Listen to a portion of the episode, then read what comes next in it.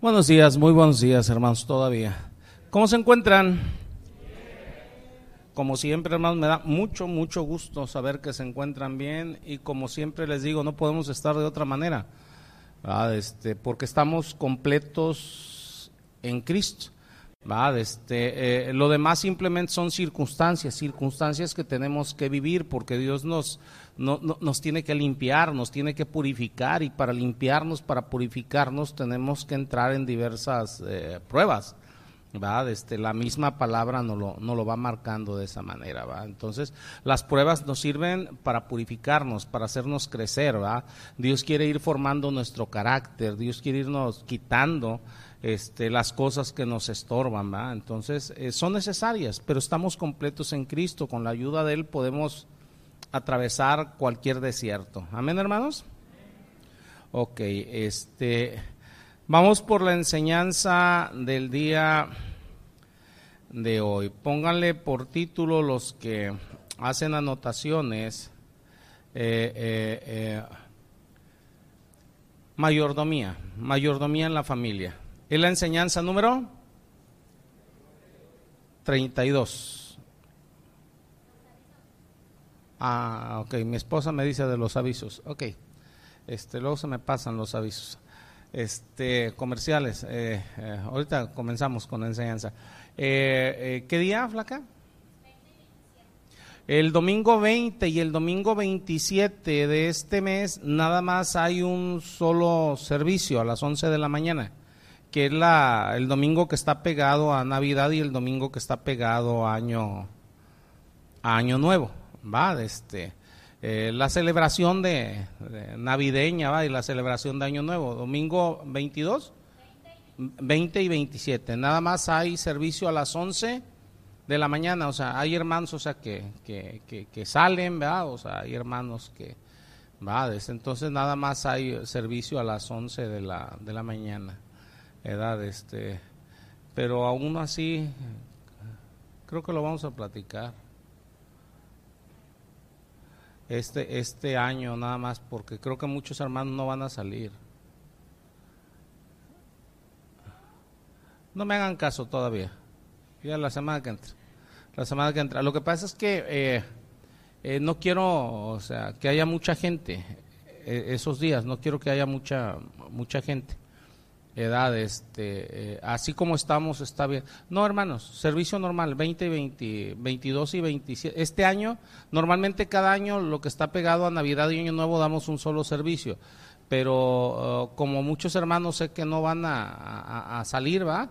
Este, prefiero que sea así, aunque seamos poquitos por, por, por, por turno, edad, pero prefiero que sea así, o, o ustedes qué opinan, hermanos? Creo que está mejor, ¿va? Mejor normalito. Sí, o sea, no, no, no, no. Mándeme.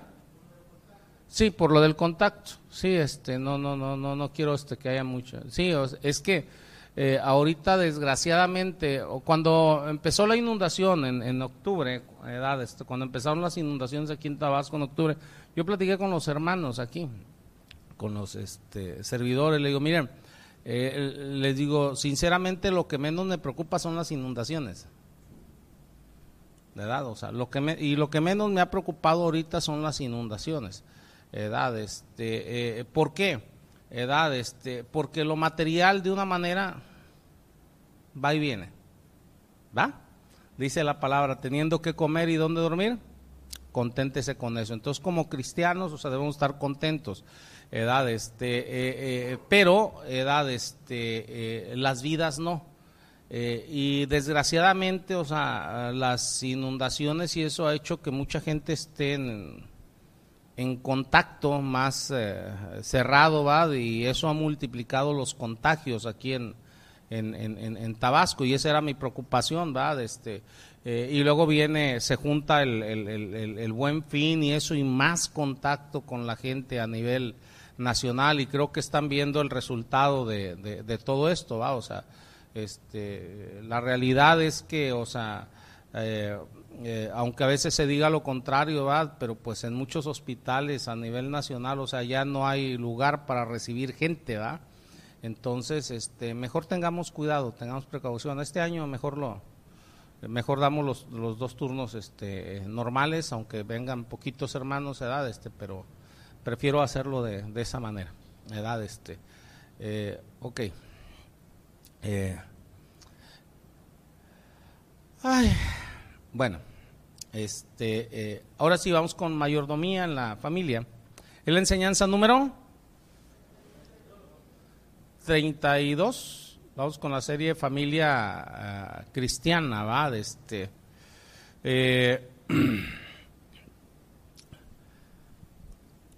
en las ah, congregaciones eh, cristianas, en muchas congregaciones cristianas, cuando se da un título como mayordomía, ¿va? Este, eh, ahorita estamos viendo dentro de la familia cristiana el apartado que son responsabilidades de los esposos, ¿va? La primera responsabilidad vimos eh, que es este el liderazgo, ¿ah? un liderazgo consistente, va, este, eh, eh, dentro del liderazgo creo que ya vimos que de lo que carece muchísimo, va, del cristianismo y todo a, a nivel general es de un liderazgo consistente y si no hay un liderazgo consistente pues no va a funcionar absolutamente nada. La misma palabra dice que quien no sabe gobernar su casa, cómo va a gobernar la iglesia de Dios. Y eso llévenlo a cabo donde ustedes lo quieran ver, ¿verdad? El que no sabe gobernar su casa, cómo va a ser un buen eh, eh, presidente municipal o, presidente de la república o cualquier tipo de gobierno. Si nos entendemos, todo tiene que empezar en la familia. Entonces, eh, ahí se carece mucho de liderazgo dentro de las familias y nosotros tenemos que aprender a ser líderes conforme al corazón de Dios. Otra responsabilidad de los esposos es la mayordomía. Pero cuando se habla de mayordomía, normalmente se está hablando de cuestiones financieras y no es así. Entonces muchos temen a veces cuando se habla de mayordomía, ahí va el sablazo, no hombre, y ahorita que ya vienen los aguinaldos, el pastor lo acomodó. No, no, es así, hermanos. Ahorita se van a dar cuenta. Yo les pido, por favor, que abran sus oídos, ¿va? Y que el Señor nos dé entendimiento sobre, sobre eh, esta enseñanza, ¿va? este, eh, porque no nada más la mayordomía se refiere a finanzas, se refiere a muchas otras cosas. El principio de mayordomía, hermanos, bíblica, el principio de mayordomía dentro de la palabra, eh, comprende madurez y comprende carácter cristiano. Entonces, la presencia o la falta de madurez y de carácter cristiano tiene efectos de mucho alcance en nuestra vida. O sea, para bien o para mal. Una de las quejas eh, que se escucha muy a menudo, por poner ejemplo de las esposas sobre los esposos en los matrimonios, es que el esposo no es fiel en lo que concierne a sus responsabilidades en la familia. Entonces no está llevando a cabo la mayordomía conforme a la palabra. Todos tenemos responsabilidades dentro de la familia. Un ejemplo nada más. Hay, esposos que le dejan toda la responsabilidad de la educación a la esposa entonces ya no están siendo fieles en su responsabilidad como, esposos, en su mayordomía.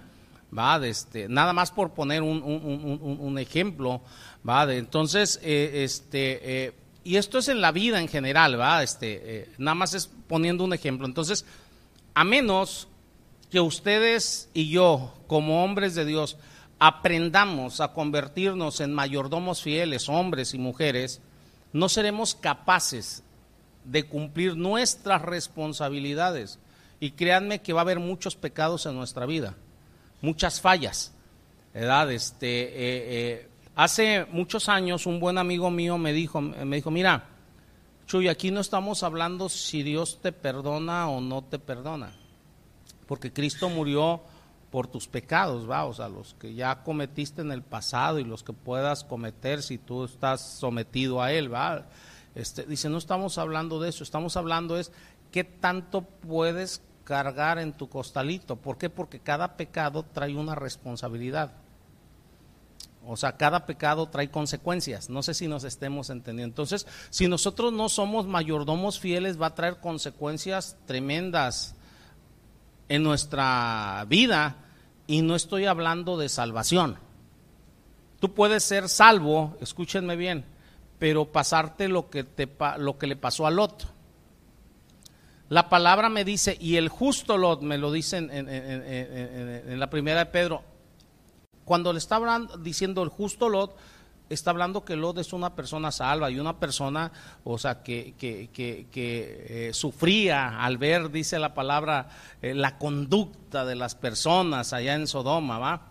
Pero si ustedes voltean y ven, él no hizo o no cumplió con la mayordomía en su casa y trajo unas consecuencias tremendas. Vean cómo su esposa quedó como estatua de sal porque Lot no cumplió su mayordomía. Vean cómo sus hijos se perdieron literalmente. A final de cuentas, dos de sus hijas, las que escaparon con él, no tuvieron fe en Dios y terminaron metiéndose con su padre. Y estamos hablando que Lot es una persona salva.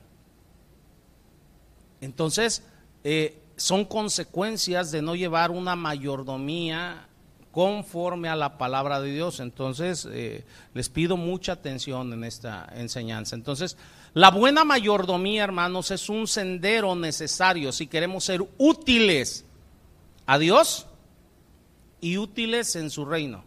Si no somos buenos mayordomos, no vamos a ser útiles ni a Dios ni en el reino de Dios. Entonces, de ese tamaño es la mayordomía. Entonces, primero tenemos que darle a la mayordomía una definición adecuada. Miren, mayordomía y mayordomo no son palabras que se utilicen comúnmente el día de hoy.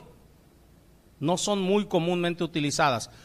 Eh, según el diccionario de la Real Academia de la Lengua Española, el mayordomo es definido como una persona que maneja o atiende la propiedad de otro o los asuntos financieros de otro. Fíjense bien, son dos cosas, ¿eh? La propiedad de otro o los asuntos financieros de otro. Si nosotros somos mayordomos, estamos atendiendo la propiedad o las propiedades de Dios y los asuntos financieros de Dios, porque somos mayordomos para con Dios. Entonces, dentro de la palabra, dentro de la Biblia, la palabra griega que se utiliza para mayordomo significa ser un distribuidor de la casa. Es o, koinomos, esa es la palabra griega que se utiliza, y significa ser un distribuidor en la casa. Un mayordomo es quien distribuye. También significa ser un supervisor. Un mayordomo supervisa. También o significa ser un gerente o un empleado o un agente que tenga ese tipo de capacidad. Entonces, ser un mayordomo, hermanos, es realmente ser un siervo de alguien más que está cuidando los intereses de ese alguien más. Y en este caso, ese alguien más es Dios. ¿Sí nos estamos entendiendo? Eso es ser un mayordomo. Pero Aquí es donde, dice un dicho, aquí es donde la puerca torció el rabo. ¿Por qué eso? O sea, porque aquí radica nuestro mayor problema. Como hombres y mujeres, y más de esta época, el orgullo y el egoísmo usualmente están obstaculizando el estar ocupados con los intereses de alguien más. El orgullo y el, egoísmo nos lleva a ocuparnos de nuestros intereses, no de los intereses de nadie más. Y esto es un grande obstáculo para reconocer que lo que tenemos no es nuestro, en todo sentido. Si nada más estamos viendo, entre comillas, por nuestros intereses, es muy difícil que el egoísmo nos permita reconocer que lo que tenemos no es nuestro. Y cuando hablo que lo que tenemos no es nuestro, no estoy hablando nada más de cuestiones financieras. ¿eh? Déjenme decirles una cosa. Aquí está mi esposa. Ella no es mía. Ahí están dos de mis hijos. Ellos no son míos. Dios me los ha prestado. Y como mayordomo, yo debo de ver por los intereses de Dios en ellos porque ellos son su propiedad. ustedes como hermanos, aquí dentro de la iglesia. Una iglesia, o sea, una congregación no es dueña de las personas. Yo como pastor de esta congregación, yo debo de ver por los intereses del dueño. El dueño es Dios. No debo de ver por mis intereses. No sé si nos estemos entendiendo. Entonces no estoy hablando de, lo económico. Lo económico ahí va también. Si nos estamos entendiendo, estoy hablando de personas. O sea, yo estoy aquí para administrar las cosas de Dios como cabeza en la familia de mi esposa y de mis hijos. Tú como esposa estás para administrar las cosas de Dios para con tu esposo, para con tus hijos, empezando en tu hogar. Ah, caray, ya se me quedaron viendo, ¿ah? Digo, los que esperaban que hablara de cuestiones financieras, ¿va? Este, entendámonos. A veces al decir mi esposa, mis hijos, mi iglesia, mi trabajo, mi carro, mi casa,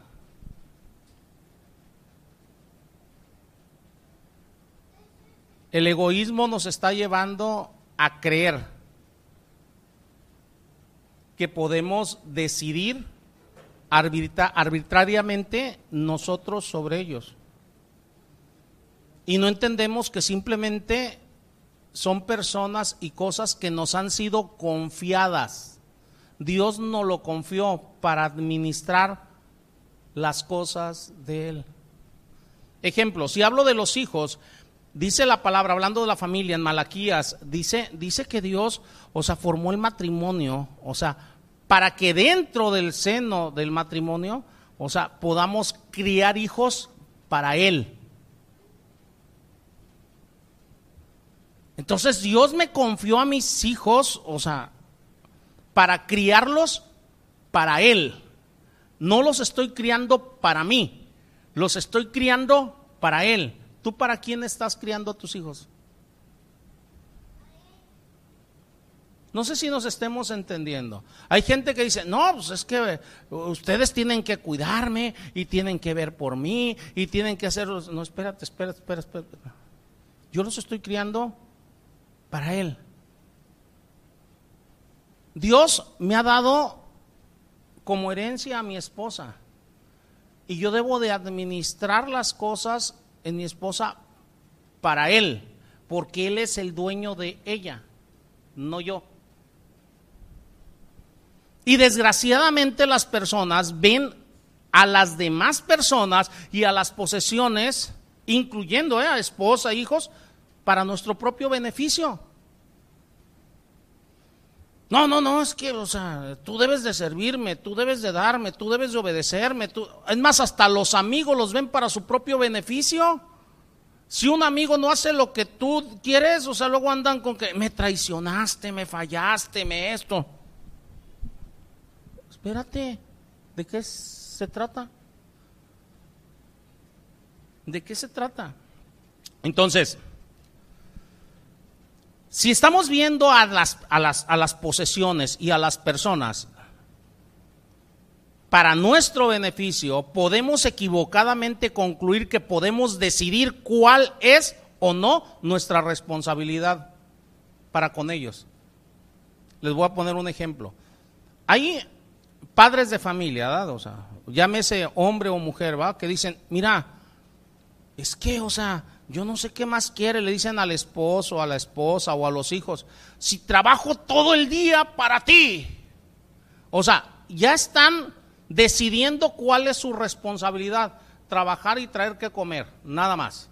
Pero ¿qué me dice la palabra si hablamos de los hijos? Dice, dice que yo como padre, llámese padre o madre, dice, o sea, dice, y tú debes de hablarles de la palabra de Dios cuando se levanten, cuando vayan de camino, cuando se acuesten. Ah, no, pero yo decidí que esa no es mi responsabilidad. Yo decidí que mi responsabilidad es nada más darles de comer. ¿Sí han escuchado eso o no? Entonces vean cómo nos estamos equivocando con nuestras responsabilidades por no entender lo que es mayordomía. No son míos. Dios me los dejó para administrar lo que Él me da en ellos. Podemos pensar, hermanos, entonces, que tenemos el derecho de hacer con los dones que Dios nos ha dado lo que nos plazca y no tenemos ese derecho. Yo no tengo el derecho de hacer con mi esposa lo que me plazca. Yo no tengo el derecho de hacer con mis hijos lo que me plazca. Yo no tengo el derecho de hacer con mis amigos lo que me plazca. Yo no tengo el derecho de hacer con los hermanos dentro de la iglesia lo que me plazca. Yo no tengo ese derecho. Mírenlos, ya se me quedaron viendo medio raro. Si no me creen, vamos a la palabra. Vamos a partir del Salmo 24, versículo 1.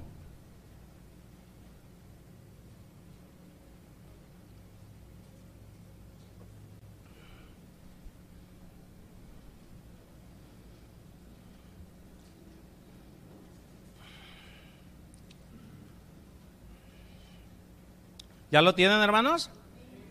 Ok. Dice aquí, Dios te ha dado todo lo que tienes y por tanto tú tienes derecho de hacer lo que se te dé tu regalada gana con ellos. Si quieres tirarlos, tíralos. ¿Eso dice? Ah, ¿verdad? Pues pareciera que a veces eso dijera. No, hermanos, el Salmo 24.1 dice, de Jehová es la tierra y su plenitud.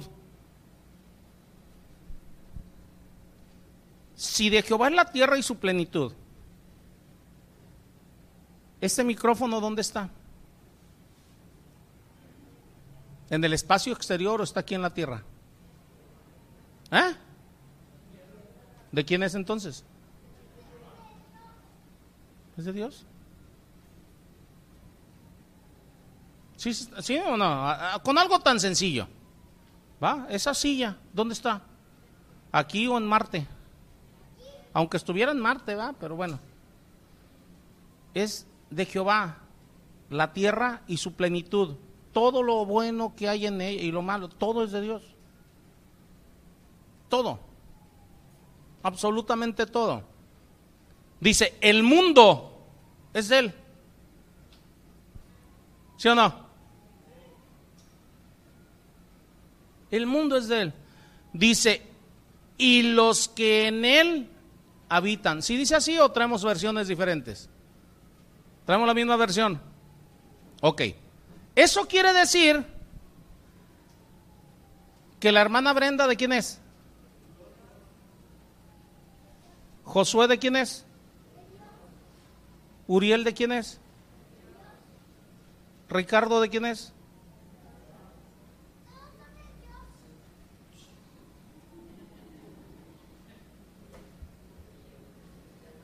Si nos estamos entendiendo o no. Y esto que le estoy diciendo está bien fácil, pero qué difícil es ponerlo en práctica.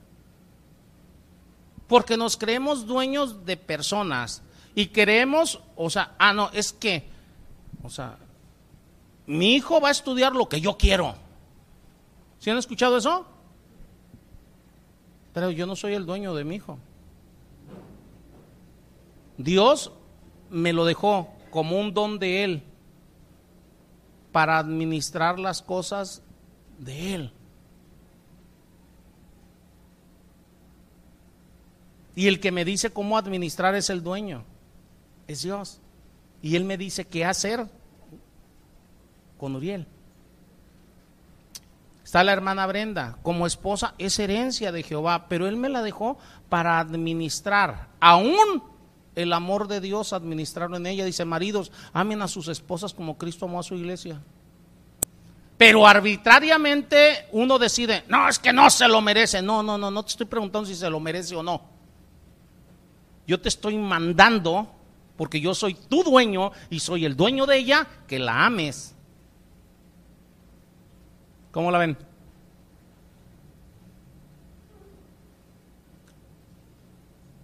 Más se me quedan viendo y pelan los ojos algunos. Esto es mayordomía, hermanos.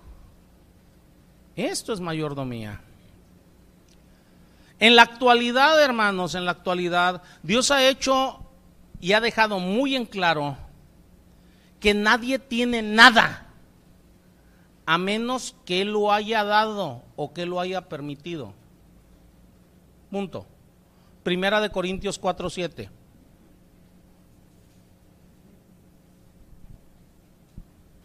¿Ya lo tienen?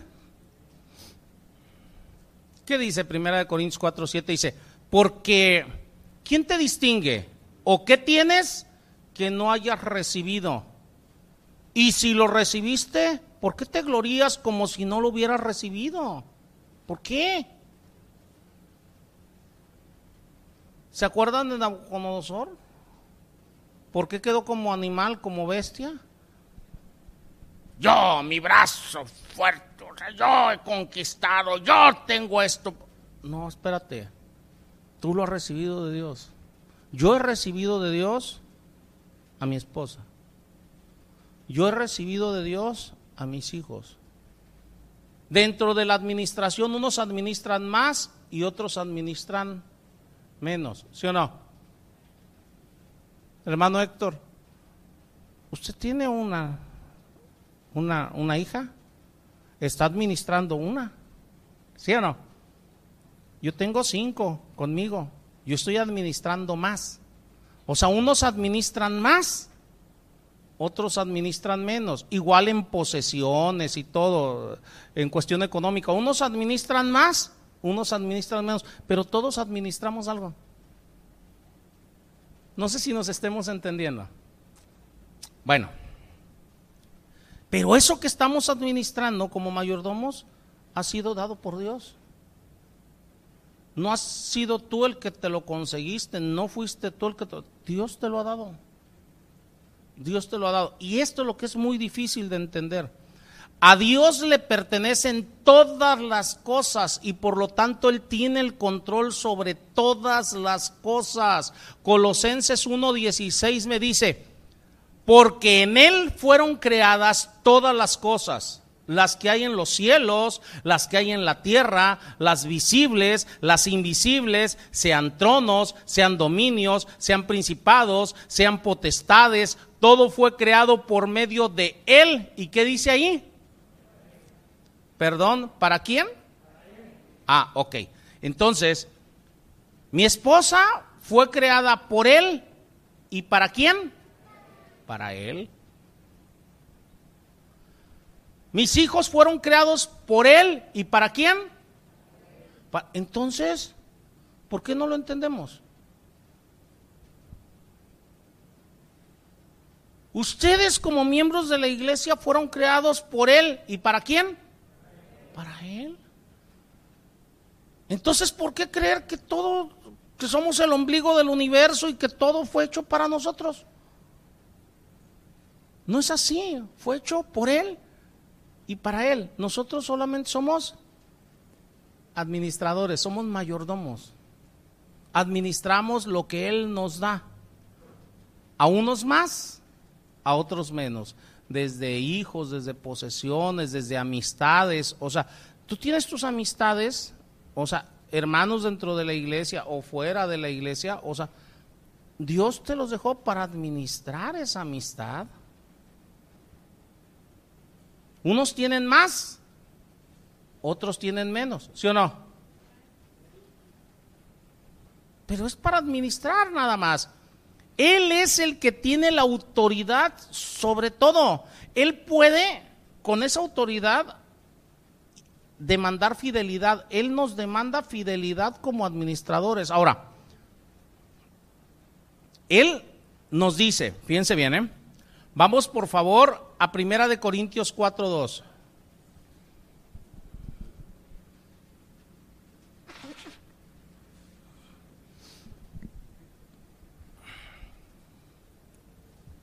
¿Ya lo tienen? Ahora bien, se requiere de los administradores. A ver, ¿cuántos administradores hay aquí? A ver, ¿cuántos? Levanten la mano los que administran. Ah, ok. Se requiere de todos nosotros como administradores que cada uno se ha hallado como. Cada quien debe de ser hallado fiel en su administración. Ahora, aquí la pregunta es, ¿qué tan fiel has sido en tu administración hasta ahorita? No me contesten, ¿eh? ¿Qué tan fiel has sido en tu, qué tan fiel has sido en tu administración con tus hijos? En tu matrimonio, en tu relación con tu esposa, en tu relación con tu esposo. Porque en, la, la, administración que Dios te ha dado, por decir a la mujer, le dice, mujer, sométate a tu marido, respeta a tu marido. ¿O no? ¿Qué tan fiel has sido hallada en esa área de tu administración? Mírenlos. Nada más se me quedan bien. Miren, aquí les va algo que ya es donde no gusta mucho. No gusta. Yo puedo decir, yo he sido bien fiel. Es más, soy la octava maravilla del mundo en fidelidad en cuanto a mi, a, mi, administración. Eso puedo decir yo, porque, o sea, la realidad es que todo lo malo le echamos la culpa a otros. Pregúntenle a Adán. Oye, Adán, ¿qué pasó? No, la mujer que me diste. A ver, Eva, ¿qué pasó? No, hombre, la serpiente. O sea, siempre le podemos echar la culpa a los demás, pero hay algo de lo que no vamos a poder escapar. Y eso se llama recompensa. Cada quien, según su fidelidad, va a ser su recompensa. Toda fidelidad buena o mala es recompensada de acuerdo a ello. O sea, y Dios todo lo ve, todo lo sabe. No puedes escapar. Él dejó los mandamientos. No sé si nos estemos entendiendo. Ahorita me van a entender más sobre esto. Existen desde este mundo ¿eh? muchas recompensas naturales a nuestra fidelidad. Ejemplo, yo he escuchado hermanos, o sea, dentro de la iglesia, que llegan y me dicen, pastor, yo no entiendo. A ver, a ver, desenvuélvete más. Dice, no, mis hijos, dice, o sea, yo tengo 30 años en el cristianismo, 40, este, y mis hijos, fíjate, dice, cuando estaban chicos, ahí estaban todos los domingos en la iglesia. Es más, servían en la alabanza, servían, no, hombre, ahí estaban, hombre, tremendos mis hijos. Dice, crecieron, se apartaron de Dios y no quieren saber ya nada de Dios. Quiero traerlos de regreso y no se puede. ¿De qué estamos hablando ahí? De una recompensa. Y la recompensa no está siendo muy adecuada ahí. ¿Por qué será? Dice la palabra, a mí no me crean, instruye al niño en su camino y aunque fuese viejo no se apartara de él. Yo a veces les digo, oye, ¿si te ocupabas de instruirlo? No, yo le decía que hiciera. No, no, no, no, no. ¿Te encargaste de instruirlo? Como dice la palabra. Y le vas a hablar de este libro de la ley cuando se levante, cuando se acueste, cuando vayas de camino. O sea, este, vas, ha sido un ejemplo consecuente de, no, yo le dije a su mamá y, y pues ahí en la iglesia, el, la escuelita dominicana. Entonces, ¿qué recompensa estamos teniendo? No sé si nos estemos entendiendo. O sea, la fidelidad tiene su recompensa. Ahora, dentro de eso hay periodos de prueba. ¿eh? A lo mejor tus hijos, si tú cumpliste adecuadamente, cree lo que dice la palabra. Instruye al niño en su camino y aunque fuese viejo no se va a apartar. Puede tener un momento de prueba, pero el Señor lo va a traer si tú fuiste fiel administrador. Porque Dios no puede ser burlado. Lo que el hombre sembrar, eso cosechará. ¿Sí nos estamos entendiendo o no? Entonces muchas veces queremos ahora sí la recompensa sin haber sido fieles en nuestro andar, sin haber sido fieles en nuestra administración. Y mírenlos. Voy con las esposas. Si tú vives con tu esposa de manera comprensiva, conforme a la palabra, esto va a resultar naturalmente en una mejor relación con ella. Una relación diferente que si vives con ella de manera áspera e inconsiderada. Antes de ser yo cristiano, o sea, me nacieron hijas, unas están en Estados Unidos. Yo les voy a decir una cosa, a veces seguimos, nosotros somos los que decidimos, ¿eh? Yo decidí mal, cuando estaba joven, seguir los consejos del mundo y no los de Dios. O sea, fue mi culpa. No puedo echarle la culpa yo a nadie más. No sé si nos estamos entendiendo sobre lo que les voy a decir. Mi madre, que el Señor la tenga en su gloria, ella sin ser cristiana, a mí me decía cuando estaba desde chico, desde pequeñito, hijo, ten cuidado cuando te cases. Ten cuidado con la mujer que te cases. Ya saben los dichos del mundo, ¿da? Hijo, a la mujer ni todo el amor ni todo el dinero. Hijo, me decía mi mamá, me decía, hijo, ten cuidado, me decía, me acuerdo muy bien sus palabras, me decía, la mujer dice tiene tres brincos y te dejas. Ah, También a ti te lo dijeron. Ah, bueno. Pues déjame platicarte cuáles. Entonces digo, ¿cuáles? Dice, si te dejas, dice, te va brincando, dice. Primero dice, si le andas haciendo caso, entonces te brinca la rodilla. Luego a la cintura, dice, y después al gogote, dice. Y estando ahí arriba no se baja, dice. Ya quedaste sometido a ella. Fíjense qué sabiduría de mi madre. ¿eh? ¿Qué creen? Me casé. ¿Y qué es lo que pasó? Simplemente era un cuentachiles, dirían por ahí, con mi esposa. Porque ni todo el amor, ni todo el dinero, ni cariñoso con ella, o sea, contando, o sea, cada centavo. Yo, eso sí, yo sí me podía gastar todo lo que quisiera, pero a ella no le daba. Más, yo, yo conozco personas que son ahorita como yo era en aquel entonces. Te voy a decir uno, flaca, que tú sabes, él se va a comprar ropa al Palacio de Hierro y a la mujer la lleva a Suburbia, ¿va? Cristianos, ¿eh? Porque a la mujer ni todo el amor ni todo el dinero y ella no es la que se lo gana en este caso, ella no trabaja, el único que trabaja es él. De este caso que le estoy hablando. Ahora, dice la palabra, no seas áspero con tu esposa, ¿o no? Pero para que yo, yo no quería que se me subiera el gogote, yo era áspero y aquí el que manda soy yo. Y aquí vas a hacer lo que yo digo y como yo digo. ¿Qué creen? Yo tuve mi recompensa. Ella se enfadó y se llevó a mis hijas a Estados Unidos.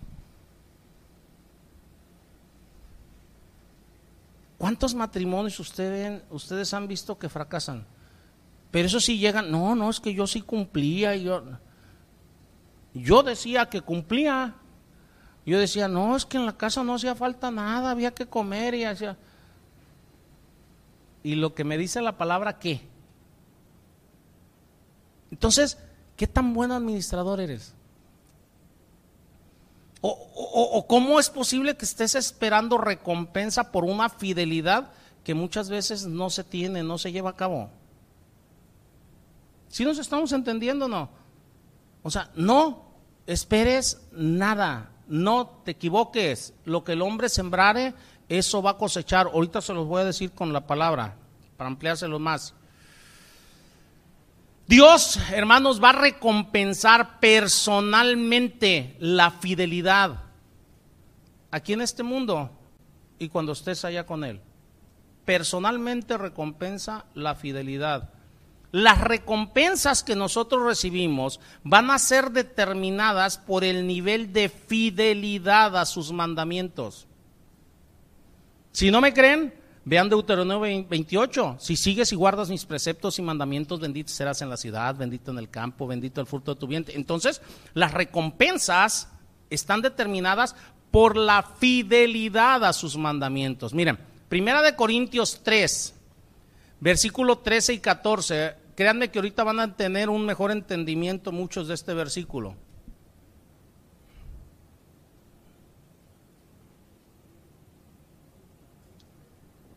Primera de Corintios 3, versículo 13 y 14.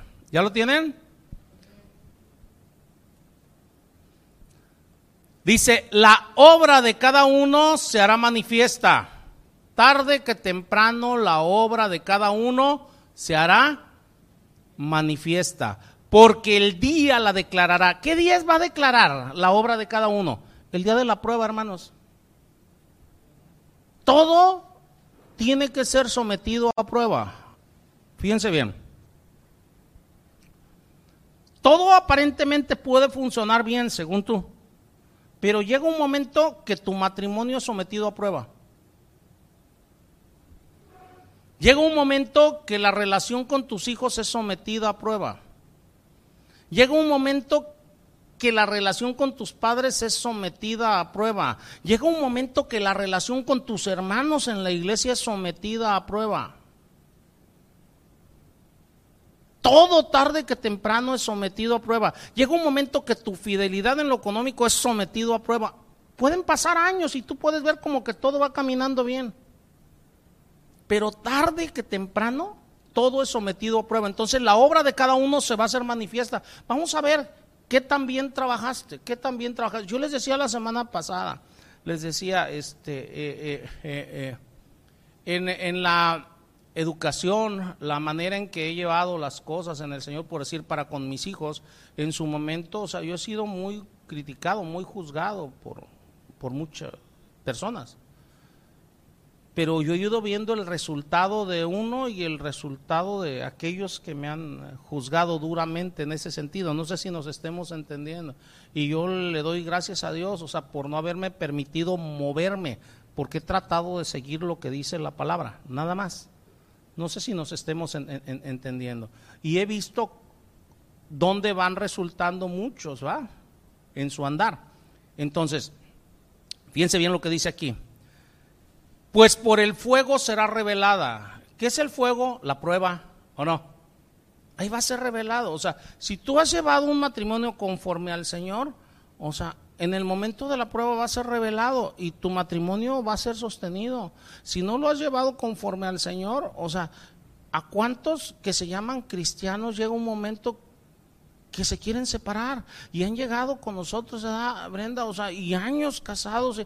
No, no, es que ya no lo aguanto, ya no lo aguanto, es que usted no lo conoce, usted no la conoce, o sea, ya no soporto. Espérate. Llegó el fuego, llegó la prueba y quieren tronar. Y empiezan a sacar cosas hasta de cuando eran novios. Han ido guardando todo. No sé si, si nos estemos entendiendo. Entonces, tarde que temprano la obra de cada quien es revelada. ¿Cuántas personas llega un momento, o sea, que llegan y dicen, es que mis hijos me abandonaron, nadie ve por mí, nadie está ahí ni siquiera para darme un vaso con agua, para lo único que se arriman a mí es para ver qué me sacan. ¿Se han escuchado eso o no? O a lo mejor lo han vivido algunos de ustedes, espero en el Señor y no. ¿Qué está pasando? O sea, la realidad es que no hubo fidelidad posiblemente en nosotros al momento de obrar, al momento de sembrar en su momento. Y a veces no lo queremos reconocer, es más fácil echarle la culpa a los otros y decir, no hombre, los hijos que tengo me salieron malos. No, hermanos. A nadie se le ocurra decir que tiene un hijo malo. Los hijos son un reflejo de nosotros. Son un reflejo de los padres. No te salieron malos. No los educaste en su momento. No les dedicaste el tiempo adecuado, no les dedicaste el tiempo debido. ¿Que ellos tienen la oportunidad de decidir? Sí. Pero créeme, que si has hecho las cosas conforme a la palabra, tu hijo puede pasar un momento de prueba, pero el Señor lo va a traer, dice la palabra, instruye al niño en su camino, que fuese viejo, no se apartará de él. Ahí está el hijo pródigo. Fue y anduvo un rato vagando, ¿da? ¿Y qué hizo el Señor? Lo trajo de regreso. Eso me habla que el padre del hijo pródigo hizo su chamba y bien hecha. ¿Se acuerdan? El hijo pródigo dice, y volvió en sí. Cuando volvió en sí, se, acordó de su padre, ¿va? Dice, ah, caray, el equivocado era yo, ¿va? Y regresó con su padre. Pero ¿qué es lo que pasa cuando nosotros no hemos hecho nuestro trabajo? ¿Ven lo importante de la administración de ser buenos mayordomos o no? Dios nos ha dejado absolutamente todo para administrarlo, para ser buenos mayordomos. Yo no puedo dejarle mi trabajo a mi esposa. Yo tengo que hacer mi trabajo. Yo no puedo dejarle mi trabajo a ustedes como hermanos aquí en la iglesia. Yo tengo que hacer el mío. Ustedes hagan el suyo. ¿Sí nos estamos entendiendo, hermanos, o no? Va. Dice aquí, versículo 14, si permaneciese la obra de alguno que sobreedificó, recibirá recompensa. Hay obras que no permanecen. Ya ven ahorita como días pasados, o sea, se supo que algún mal, maldo, ¿quién sabe qué? O sea, con quién sabe cuántos años de cristiano y siendo patriarca y profeta y no sé qué. O sea, su obra se quemó, se separó de su esposa. No soportó ya la prueba de ese matrimonio. Un tal mal, y su esposa se llama Ana, creo, ¿ah? Bueno, déjenme decirles una cosa. El día de ayer, este, cumplió 39 años de casado el pastor Adrián Hernández. Yo volteo y veo, yo, o sea, tratando, no una, muchas veces, o sea, personalmente, conviviendo con su esposa, con el pastor Adrián, con sus hijos, o sea, mis hijos han convivido con sus hijos y todo. Yo les puedo decir que el pastor Adrián tiene una familia muy, muy unida y, el matrimonio del pastor Adrián ha bendecido mucho mi vida pero tiene 39 años de casados. Y una de las cosas este, eh, que más ha bendecido mi vida es el amor y la paciencia con la cual trata a su esposa. ¿O no, Brenda? Y la anda cuidando y la anda, este, o sea, ¿eh? La procura mucho, este, eh, cuando viene por decir el pastor Adrián, o sea, de repente me dice, no le he hablado a mi esposa, y le habla, y cómo estás, y, ya hicieron esto, hicieron aquello, y, tu hijo te llevó esto, o sea, hablando de, su hijo dado, o sea, eh, está haciendo lo que le encargué para contigo y todo, o sea, la procura mucho. Entonces, o sea, yo, yo veo en el pastor Adrián 39 años de casado, este, eh, y, y que el amor entre ellos, o sea, yo creo, o sea, que no ha disminuido en lo más mínimo. Al revés, ha ido aumentando. Ha ido aumentando. Veo el matrimonio de, de, su hija y veo un matrimonio sólido. Veo el trato que tiene con su yerno y un excelente trato. Ahí no hay de que, no, no, es que el yerno, es que, no. Pero él ha seguido lo que es la palabra y él ha sembrado y ha hecho su mayordomía como debe de ser. ¿Qué dice aquí? Dice, si permaneciese la obra de alguno que sobreedificó, recibirá recompensa. ¿Quieres recompensa? Administra. No eres dueño. No eres dueño. Yo veo en la vida del pastor Adrián que él tiene recompensa. Yo veo la vida del pastor Carlos Olivares que hemos tratado también, o sea, muy de cerca con, con, ellos. Es otro matrimonio que me, que me bendice grandemente, ¿verdad? Este, eh, eh, de él no sé exactamente cuántos años tiene casado, pero ya tiene más de 30 años, ¿verdad? Facilito, ¿verdad? Este, y, yo veo cómo trata a su esposa, este, a, sus hijos, a su esposa. Él, o sea, le anda abriendo la puerta del vehículo, la trata, o sea, hemos ido a comer juntos. Y si el mesero no le lleva lo que la esposa quiere, o sea, a veces la esposa dice, ya deja las cosas así. Y él, no, no, no, dices que es, las cosas van a ser, o sea, como tú las quieres comer. Una, en una ocasión con un pescado, ¿ah?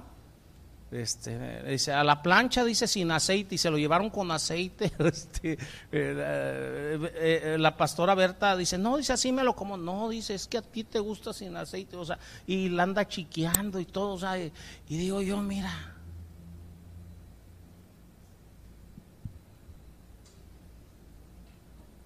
Cuando sea grande quiero ser así.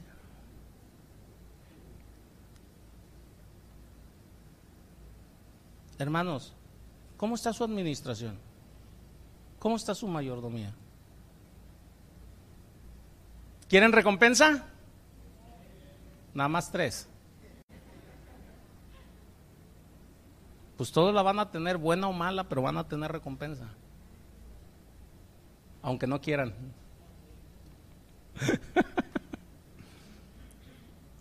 Versículo 15. Si la obra de alguno se quemare, él sufrirá pérdida. Tristemente, yo veo en muchos matrimonios cristianos, en muchas familias cristianas, mucha pérdida. Matrimonios separados, hijos que se van, hijos que no atienden a sus padres, hijos que se retiran de la iglesia. Veo mucha pérdida. Porque se quemó la obra. No pudo permanecer por la mala administración. ¿Qué dice aquí? Si bien él mismo será salvo. Por eso les dije al principio que aquí no estoy hablando de salvación y les ponía el ejemplo de, Lot. Hay mucho cristiano que es salvo, yo no puedo discutir su salvación, pero sus matrimonios, sus vidas, la relación con sus hijos y todo es un desbarajuste. ¿Sí han visto eso? Es por la mala administración, hermanos.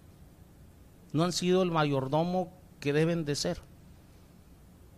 Repito, no estamos hablando aquí de salvación, porque aquí la palabra es muy clara. Si bien él mismo será salvo, dice, aunque como por fuego. O sea, como Lot. ¿Qué es lo que quieres, hermano? ¿Qué es lo que quieres? Con todas estas cosas que les estoy diciendo en mente, podemos definir, hermanos, que la mayordomía bíblica es de esta manera. Manejamos, mantenemos y hacemos lo máximo de lo que Dios nos ha encomendado para el avance de sus intereses. Eso es mayordomía bíblica. Yo estoy manejando las cosas de Dios, manteniendo las cosas de Dios y haciendo lo máximo de lo que Dios me ha encomendado para el avance de sus intereses. Mi relación con mi esposa, la relación con mi esposa debe de avanzar porque así conviene a sus intereses, a los de Dios. Porque yo debo de ser un ejemplo de matrimonio. Debo de ser un ejemplo de que su palabra es fiel, de que Él es fiel, de que Él va a hacer aquello que ha dicho que hará. No sé si nos estemos entendiendo. Esto es mayordomía bíblica. ¿Estás viendo entonces, hermano, por tus intereses o por los intereses de Dios? Desgraciadamente la mayoría de las personas que conozco, incluyendo los cristianos, porque casi puro cristiano conozco, ven nada más por sus intereses, no están viendo por los intereses de Dios. Yo debo de ver por los intereses de Dios y viendo por sus intereses, al mismo tiempo anhelo la recompensa futura. Yo volteo y veo, si estoy viendo por los intereses de Dios en mis hijos, estoy anhelando y estoy esperando la recompensa futura. ¿Cuál va a ser? Que ellos estén con su madre, con nosotros, que nos procuren, o sea, ver cómo la familia va creciendo. No sé si nos estemos entendiendo. Yo les comentaba en la mañana, digo, este, recompensa futura. Digo, yo quiero ver a mis hijos siendo la cabeza de familia que deben de ser. Y eso va a ser mi recompensa. El ver que ellos sean un esposo conforme a la palabra de Dios, que sean unos padres conforme a la palabra de Dios el ver a mis nietos, o sea, crecer, ¿va? Conforme al Señor, ¿va? O sea, firmes. Sin berrinches, dirían por ahí, ¿va? Este, sino siendo niños este, obedientes a sus padres, obedientes a la palabra. Pero eso se va a ver, o sea, si el trabajo que se ha hecho en ellos es adecuado o no, cuando ellos se casen. Cuando ellos se casen. Ahora, me voy con ustedes. Como administradores, hermanos, ¿qué te ha encomendado Dios? ¿Qué ha puesto Dios en tus manos? Yo quiero que entendamos esto. De todo lo que Dios ha puesto en nuestras manos, de todo lo que Dios nos ha encomendado, Dios en su gracia nos da muchas cosas para administrarlas. Pero Él desea que en esa administración tú disfrutes de aquellas cosas que tú estás administrando. Él desea que tú seas bendecido a través de aquellas cosas que tú estás administrando. No sé si nos estemos entendiendo. Tú eres buen administrador, pues Él desea que disfrutes aquello que estás administrando y que seas bendecido por aquello que estás administrando. Bíblicamente se los voy a decir. Primera de Timoteo 6:17.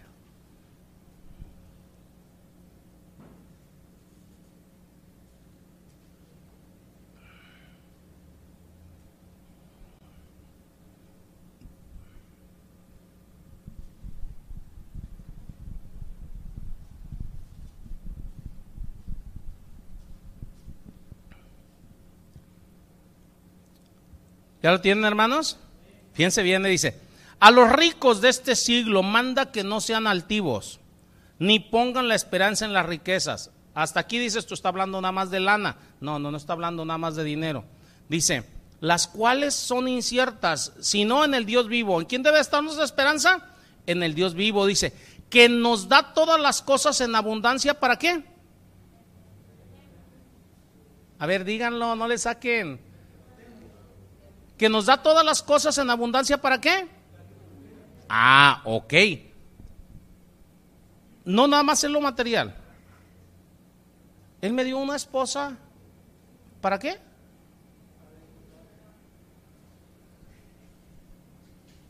Miguel, ¿él te dio una esposa para qué?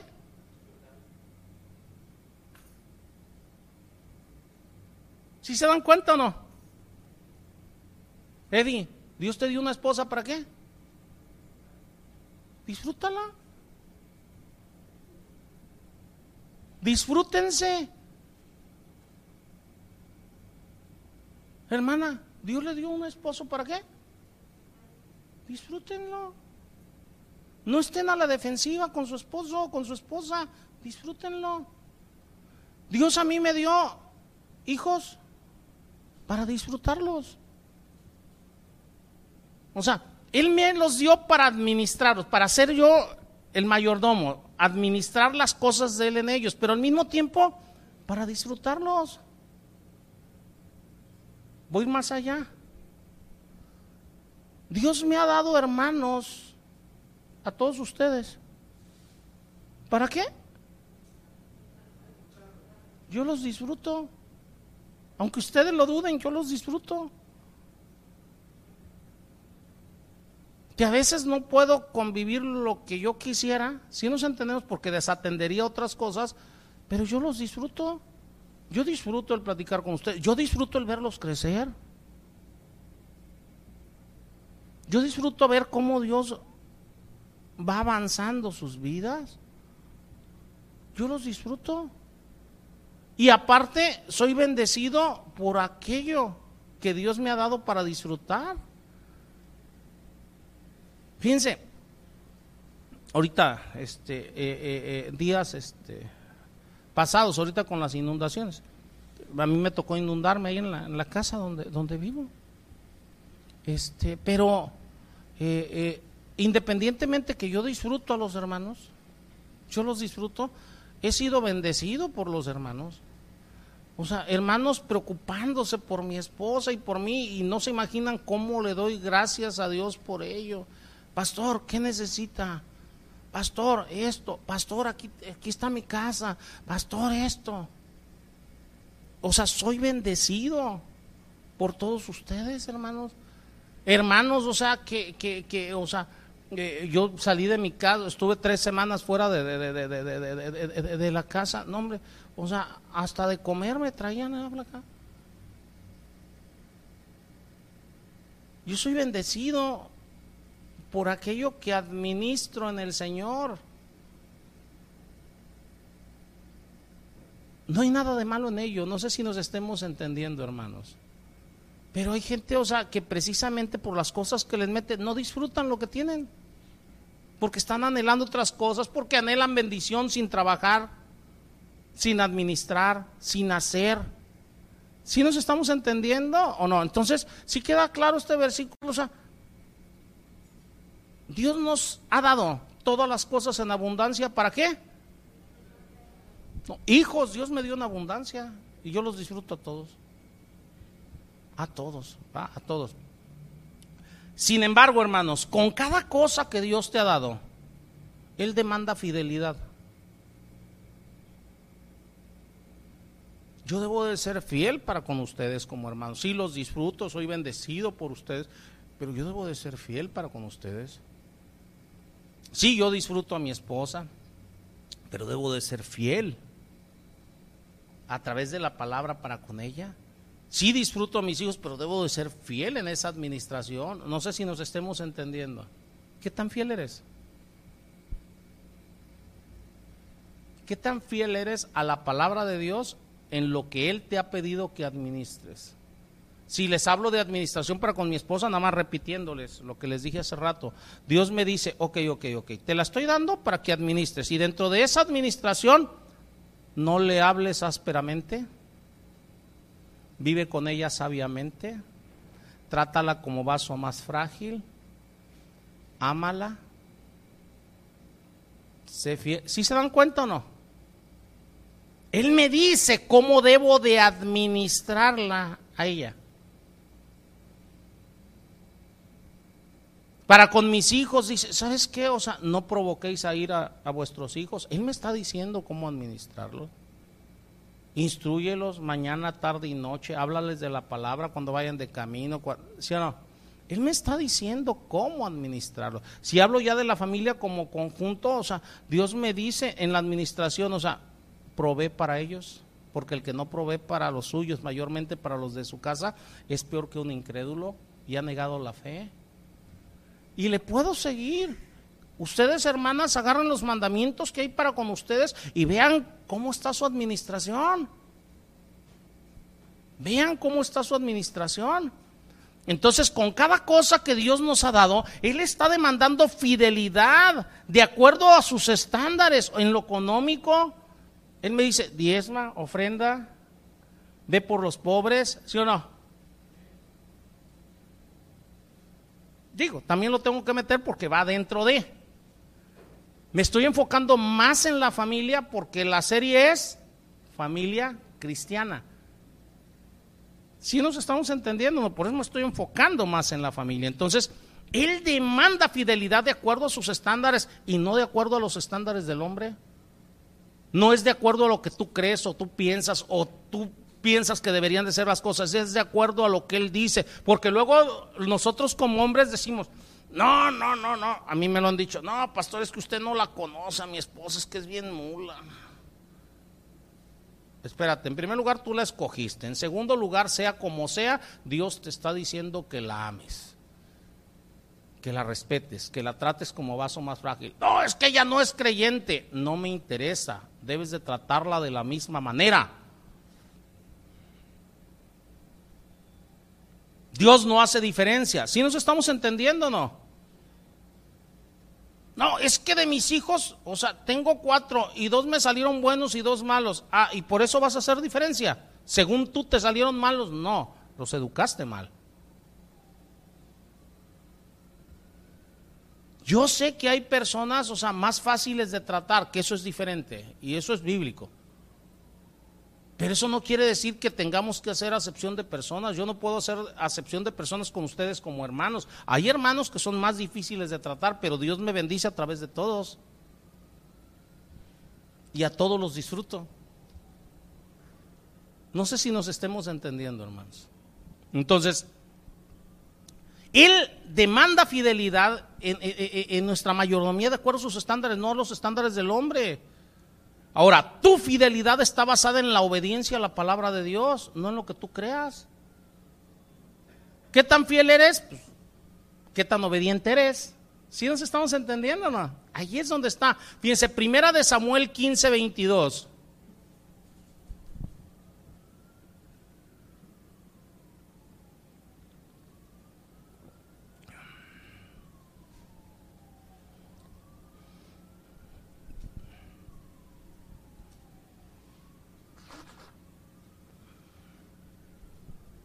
¿Ya lo tienen, hermanos?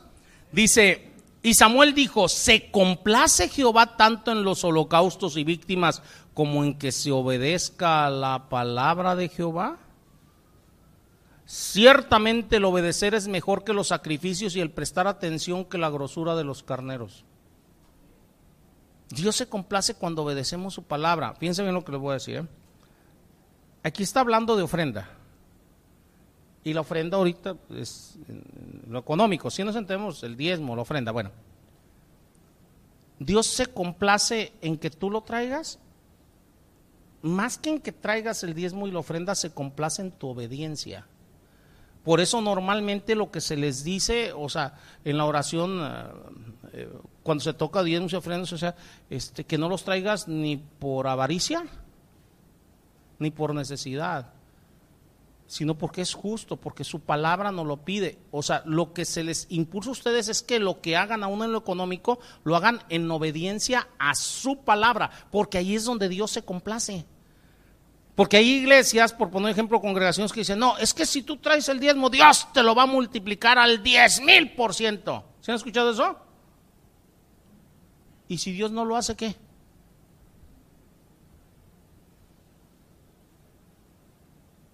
Él tiene todo el derecho a no hacerlo. Y si no, pregúntenle a la viuda pobre que está dentro de la palabra, era todo lo que le quedaba. Es más, ya no tenía ni para comer. Pero ella obedeció la palabra. Si nos estamos entendiendo, Dios se complació por la obediencia a su palabra. No por la ofrenda, por la obediencia a su palabra. No era la ofrenda en sí, es la obediencia a su palabra. Si Él está diciendo, o sea, da, Tú estás obedeciendo su palabra y ahí es donde se complace el Señor. Entonces debemos de entender eso. O sea, Dios se complace en que obedezcamos su palabra. Hay mucha gente que diezma y ofrenda, pero se comporta como enemigo con su esposa. A sus hijos los trata como animales. ¿O no? Entonces Dios se va a complacer en eso. No, no se está obedeciendo su palabra. No se está obedeciendo su palabra. Entonces, Él nos da instrucciones muy claras a seguir. Si tú analizas, ¿qué te ha encomendado Dios? Hace rato les pregunté. les voy a decir una de las cosas que Dios te ha encomendado, ¿eh? como mayordomo. Te encomendó a tu esposa, te encomendó a tu esposo, nos ha encomendado a nuestros hijos, nos ha encomendado a nuestros hermanos, hermanas en Cristo, nos ha encomendado a nuestros familiares en la carne, nos ha encomendado el dinero, las posesiones, nos ha encomendado aguas, el tiempo. Ahorita voy a ir con el tiempo. Nos ha encomendado talentos y habilidades que nos da nos ha encomendado nuestro cuerpo físico. Todo, esto, o sea, dones espirituales, el ministerio, todo esto no nos pertenece. Es un préstamo de parte de Dios, o sea, nos lo ha dejado en administración. Les voy a poner un ejemplo. Va, este, eh, eh, eh, en el último ah, infarto que tuve ya hace, ya hace cinco años ya de eso edad, pero el Señor a mí me enseñó mucho. Me enseñó cosas que ya sabía, me las reafirmó y me las amplió. Si les hablo del tiempo, el Señor me recalcó que Él es quien me presta el tiempo. Un domingo que estuve hospitalizado no vine a la iglesia porque Dios no lo quiso, estaba hospitalizado. Entonces él es el dueño del tiempo y Él me encomienda el tiempo para que lo administre. Pero hay gente que dice, no, no voy a la iglesia porque no tengo tiempo. Espérate, Dios te está dando un tiempo para que lo administres, no arbitrariamente, porque Dios dice, no dejes de congregarte como algunos tienen por costumbre. No sé si nos estemos entendiendo. Ahorita, desgraciadamente, por la pandemia y todo eso, o sea, eh, y más personas mayores y, eso este eh, eh, en otros lugares por las prohibiciones y todo muchos o sea tuvieron que dejar de, congregarse y, por cuidarse porque también nos han comendado nuestro cuerpo tuvieron que desde su casa y todo ¿sí me entienden? pero ahí debieron de haber estado porque Dios nos está dando el tiempo para que lo administremos. Hay gente que dice, es que no tengo tiempo, o sea, para nada, ni para, ni para atender a mis hijos cuando llego ya están dormidos. Haz tiempo, porque Dios te lo ha encomendado. Dios no te dijo, dale riquezas a tus hijos. Dios te dijo, enséñales, instruyelos en la palabra, dales que comer, dónde dormir, suple para sus necesidades. Sí, entonces, pero hay, eh, pero hay personas que lo que quieren es darle riquezas, pero no les dan tiempo. Lo mismo a la esposa. No, es que te doy todo lo que ocupas. Espérate, pero también tu esposa requiere tiempo. Muchas veces ni siquiera la escuchan cuando quiere platicar. No, mujer, no me hables ahorita. Déjame descansar los siguientes tres años y después platicamos. Entonces, hermanos, los dones que Dios nos ha dado, o sea, los talentos, o sea, Dios nos los da para que los administremos. Otra vez con lo del infarto, fíjense. Después del infarto, o sea, yo andaba tristeando por ahí. Soy una persona, o sea, que siempre me ha gustado andar moviendo aquí, moviendo allá, taladrando aquí, poniendo esto aquí, haciendo allá. Diario me han visto, o sea, para arriba y para abajo. De repente me dice mi esposa, ¿qué tiene? Le digo, mira, la neta, le digo, es que me siento inútil. yo ya no me puedo mover como antes, no puedo hacer lo que antes, no esto. Y el Señor hablándome por mi esposa y haciendo su función de ayuda idónea como debe de ser. Me dice, mira, para lo que Dios te ocupa, vas a poder hacerlo. Vas a poder compartir la palabra. Pero aquí el punto es lo que el Señor me hizo darme cuenta. Aún el talento, aún la fuerza, aún aquello que sabes hacer y lo sabes hacer bien, si Él dice hasta aquí, es hasta aquí. Él nada más te puso a administrarlo.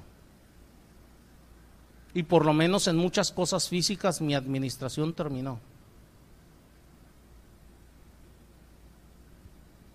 Y es difícil entenderlo, hermanos, ¿eh? Ahora tengo que administrar otras cosas. Pero así como eso, el Señor me ha hecho entender, o sea, todo es prestado. La congregación le pertenece a Él, no a mí, es prestada. El Señor me la, me la ha dado, esta congregación, para administrarla para Él, no para mí. No sé si nos estemos entendiendo. Y, y, debemos llevarlo a donde sea. Mi esposa, el Señor me la da para administrarla para Él. Yo la disfruto. Pero no es arbitrariamente a, mi parecer. Lo mismo los hijos, lo mismo los hermanos, lo mismo los bienes, o sea, todo es administrarlo para Él. Los dones espirituales, todo. O sea, el Señor te los puede quitar cuando Él quiera. Hay personas que dicen, no, es que si tú me dejas, me muero. No, Dios te puede quitar a tu pareja, a tus hijos, a quien sea en el momento que Él quiera, Él es el dueño. Si nos estamos entendiendo no? Hay gente que me dice, ¿y qué voy a hacer cuando ya no los tenga? Le digo, seguir viviendo. ¿O no? El Señor te dará algo más para administrar. Así como me ha quitado cosas a mí en mi administración, pero me ha dado otras. Me ha dado otras. Entonces, la palabra de Dios, vean hermanos, todo, todo lo que tenemos lo tenemos a título de préstamo. La salud la tienes a título de préstamo. Ahorita tienes salud, mañana quién sabe. Por eso debemos de cuidar nuestro cuerpo. Yo traté muy mal a mi cuerpo y he tenido que pagar la factura de haber tratado mal a mi cuerpo. Cuando era joven andando en el alcohol, en las drogas, o sea, los días las hacía noche, las noches las hacía días. Yo no puedo quejarme absolutamente de nada ahorita. No puedo decir, no, es que Dios, ¿por qué no me Porque Él no quiere. Él me está pasando la factura. Si Él así lo quiere, bendito sea Dios. Antes, por su gracia, estoy en pie. No sé si nos estemos entendiendo. Dios nos pasa la factura tarde que temprano. Él paga nuestra fidelidad o nuestra infidelidad hacia la administración que Dios nos ha dado. La palabra de Dios, hermanos, ha dejado en claro que somos solamente mayordomos de todo. De todo. Ve analizando cada área de tu vida, cada área de tu vida y ve qué tan buen mayordomo ha sido.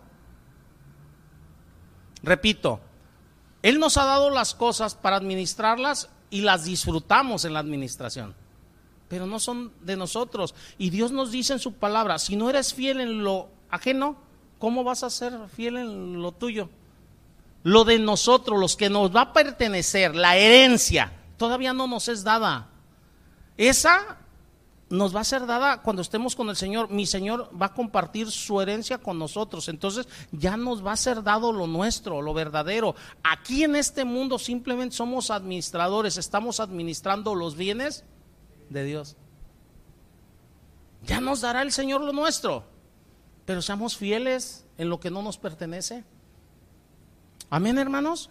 Entonces, Él nos ha dado todas las cosas para administrarlas y las disfrutamos pero solamente las debemos de usar para cumplir sus propósitos. Solamente, solamente. ¿va? Yo puedo agarrar, por poner un ejemplo, fíjense bien, ¿eh? este, dentro de las cosas, por decir, de la iglesia, hay veces que se junta más, hay veces que se junta menos, hablando económicamente, ¿va? Yo puedo agarrar y decir, no, pues este, hermana Brenda, pues, se juntó bien, vamos a Cancún.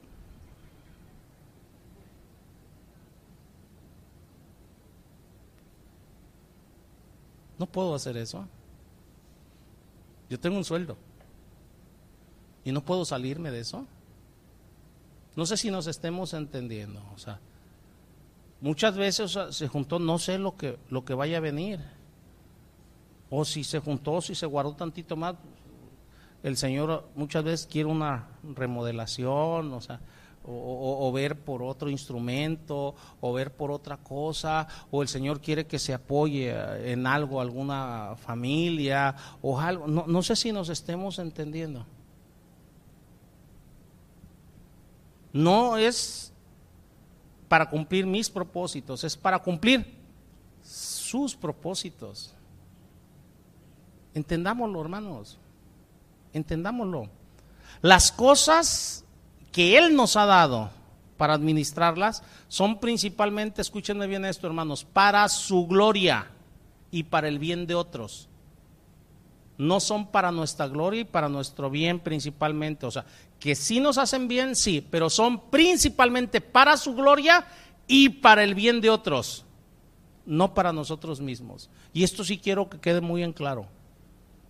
Porque el egoísmo nos hace que todo lo administremos para nuestro bien y para nuestra gloria. Pregúntenle a Nabucodonosor. Ah, es que, mujer, tú no eres la mujer que yo esperaba. ¿Sí han escuchado eso? No eres lo que yo necesitaba. Eso es egoísmo puro hablando. Entendámonos. O sea, Dios me dio a mi esposa para administrarla como mayordomo, sus cosas, para su gloria y para el bien de ella. Si ella está conmigo, es para que yo busque su bien. Si mis hijos están conmigo, Dios me los dio para administrarlos, es para la gloria de Dios y para el bien de ellos. Yo debo de buscar su bien. Ustedes como hermanos aquí en la iglesia, si el Señor nos ha traído aquí es para la gloria de Dios y para que yo busque su bien, el de ustedes, no el mío. Hace rato platicaba con un hermano y me dice, no, dices que allá en tal lado, dice, a uno de ahí, dice, este, su mentor le pidió 15 mil, me dijiste, desde hace dos años y no se los ha pagado. ¿Qué está buscando el mentor? ¿Su bien o el bien del hermano?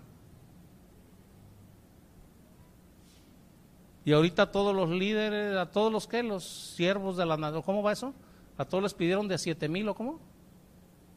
Tengan o no tengan, trabajen o no trabajen. ¿Qué están buscando? ¿Su bien o el bien de ellos? Entendámonos, hermanos. Entendámonos.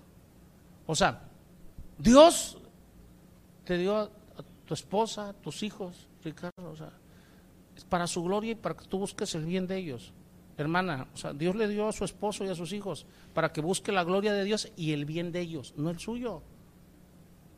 Así es como debe de, obrar un cristiano. Si no me creen, vámonos para que vean. Primera de Corintios 10:31.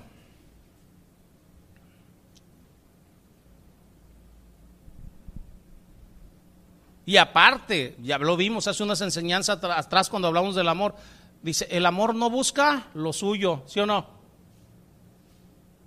Bueno, ¿ya lo tienen? 1 Corintios 10:31 dice, si pues coméis o bebéis o hacéis otra cosa, hacedlo todo qué? Entonces, primeramente, todo lo que hagamos lo vamos a hacer para qué? Para si yo estoy tratando a mi esposa en la administración que Dios me ha dado, en la mayordomía, como Él me dice que lo haga, es para su gloria. Primeramente, no es si ella se lo merece o no se lo merece. ¿Quién soy yo para decidir si alguien se lo merece o no?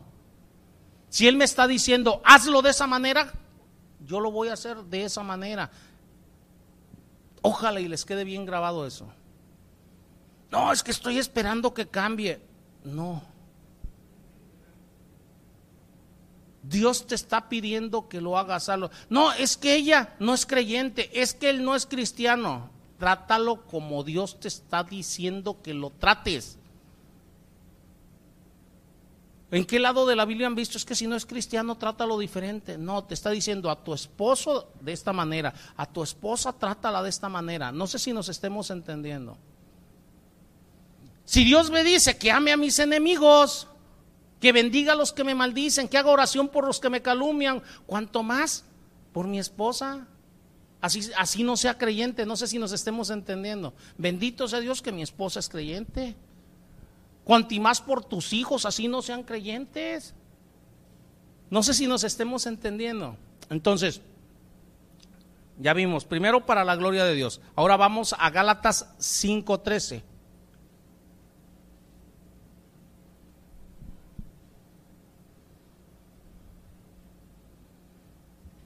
¿Ya lo tienen? Dice, porque vosotros hermanos a libertad fuiste llamados. Todos fuimos llamados a libertad, dice. Pero ¿qué dice la palabra? Dice, solamente que no uséis la libertad como ocasión para la carne, o sea, para nuestros egoísmos, para nuestros asuntos propios, para nuestra avaricia, etcétera, etcétera, etcétera. Sino que esa libertad debemos de usarla para, ¿qué dice aquí? Dice, para servíos por amor los unos a los otros.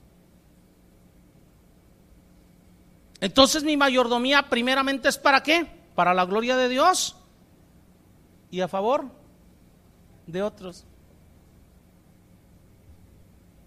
¿Si nos estamos entendiendo no? Mírenlos.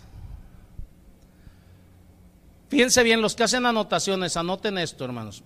Un enfoque egoísta, o sea, cuando tú tienes un enfoque egoísta que quieres para ti lo que tú dices y como dices, y tú eres el que estás decidiendo a quién sí, a quién no, porque no están haciendo lo que tú quieres. Un enfoque egoísta siempre va a resultar en una falta de fidelidad. Les voy a poner un ejemplo. La esposa no hace lo que tú quieres y entonces no la tratas amándola como dice la palabra o como vaso más frágil Muchos dicen, no, es que ella se lo buscó, por eso la traté mal. ¿Ah? O sea, y dice la palabra que debo de tratarla como vaso más frágil, que no debo ni siquiera hablarle ásperamente, ¿va? Entonces, muchas veces podemos poner miles de pretextos para no tratarla de esa, de, esa manera, pero lo único que estoy haciendo es un enfoque egoísta. Ah, es que no me obedeciste. Ah, no, no hiciste lo que yo quería, es un enfoque egoísta. Entonces, eso siempre me va a llevar a una falta de fidelidad. ¿A quién? A Dios. Porque Dios me dijo cómo tratarla en esa administración. ¿Sí nos estamos entendiendo o no? Entonces, ¿con quién estoy siendo infiel? ¿Con ella o con Dios? Díganlo, con Dios. Con Dios, porque el que me mandó cómo tratarla es Dios. Y no me está diciendo si ella es buena o mala. ¿Nos estamos entendiendo o no? Me dice, trátala de esta manera. Entonces, cuando yo estoy utilizando el egoísmo, siempre me va a llevar una infidelidad a Dios. Pregunta, hermanos, ¿cómo ven ustedes las cosas que Dios les ha dado?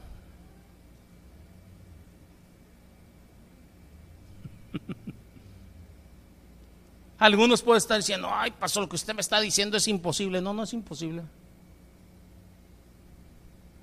Es cuestión de que quiera ser fiel a Dios. Es cuestión de que tratemos, busquemos con la ayuda de Dios, con la gracia de Dios, porque por ti mismo entonces sí va a ser imposible, o sea, el hacer a un lado el egoísmo. Nosotros debemos de tomar nuestra responsabilidad en lo concerniente a todo lo que Dios nos ha mandado, porque Él todo, todo lo toma muy en serio. Todo lo toma en serio. Miren, miremos qué tan en serio toma Dios nuestra fidelidad. Sí, nada más miremos. ¿ah? Dios nos ha dado nuestras familias.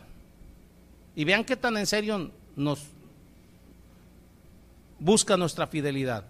Junto con el regalo de nuestra familia, porque es un regalo, mi esposa, mis hijos, es un don de Dios, es un regalo de Dios que yo debo de administrar.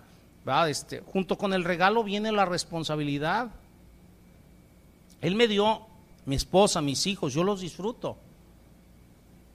Pero tengo la responsabilidad de proveer para ellos en lo espiritual, tengo la responsabilidad de proveer para ellos en lo material, tengo la responsabilidad de supervisar que ellos estén haciendo las cosas como el Señor me lo está pidiendo porque el Señor me lo va a demandar porque a mí me puso por cabeza. ¿Sí nos estamos entendiendo o no? Júntenlo con las enseñanzas de la semana pasada y la antepasada. Este, eh, fíjense, nada más, ah, si hablo de responsabilidad, ¿qué dice Dios acerca de los perezosos? ¿Qué dice Dios? De aquellos que no proveen para su familia. Dice 1 Timoteo 5:8, dice, porque si alguno no provee para los suyos, mayormente para los de su casa ha negado la fe y es peor que un incrédulo. Y sin embargo, o sea, yo he visto gente, o sea, que, que si no es en lo que ellos quieren, egoísmo, y como ellos quieren, egoísmo, no trabajan. Y a mí me lo han dicho, Estuve, estuvo aquí en la iglesia una persona que más de un año sin trabajar, él. Le dice, oye, ¿qué onda contigo? ¿Cuándo vas a empezar a trabajar? Quería inclusive servir aquí en la iglesia. Y muchas veces le negué el servicio, varias veces, y terminó yéndose de la iglesia porque yo le negué el servicio. Le negué servir aquí. O sea, ¿cómo le voy a permitir servir si no estaba cumpliendo con su primer responsabilidad, que era ver por los suyos? Le dejó la carga a la esposa. ¿Sí? ¿Te acuerdas quién va? Le dejó toda la carga a la esposa y yo le decía, ¿qué onda? ¿Cuándo vas a trabajar? No, no, es que, o sea, he buscado trabajo, pero no hay yo en lo mío. Le digo, no, le digo, tú eres la cabeza y Dios te ha puesto a ti para que proveas, para que lleves alimento a tu casa. A la mujer diario la veía yo toda desesperada, Pero él no. O sea, más de un año sin trabajar. Entonces, o sea, quiso estar en la alabanza, quiso estar en otras cosas. Le digo, no, ahorita no. Ahorita no.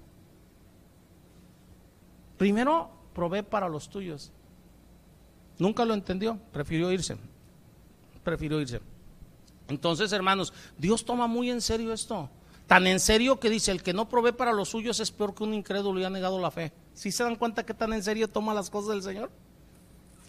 Hermanos, seamos buenos administradores. Cada mandato que Dios nos ha dado concerniente a los dones que nos ha confiado, es un asunto muy, muy serio para Dios. Tan serio que vean primera de Juan 2.4.